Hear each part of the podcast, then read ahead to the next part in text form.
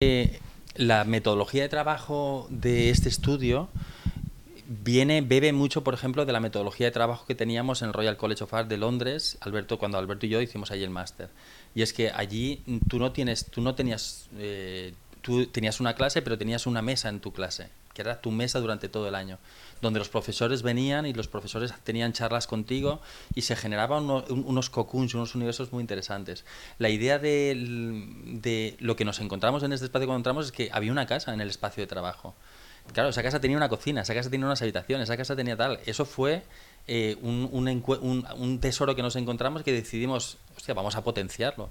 Cocinábamos cuando éramos dos, cocinamos cuando éramos 20, cocinamos cuando éramos 40 y cuando éramos 60 decidimos que ya no podíamos perder más tiempo nosotros cocinando porque era un verdadero estrés y entonces decidimos contratar una persona que se encargaba de toda esa gestión y esa logística.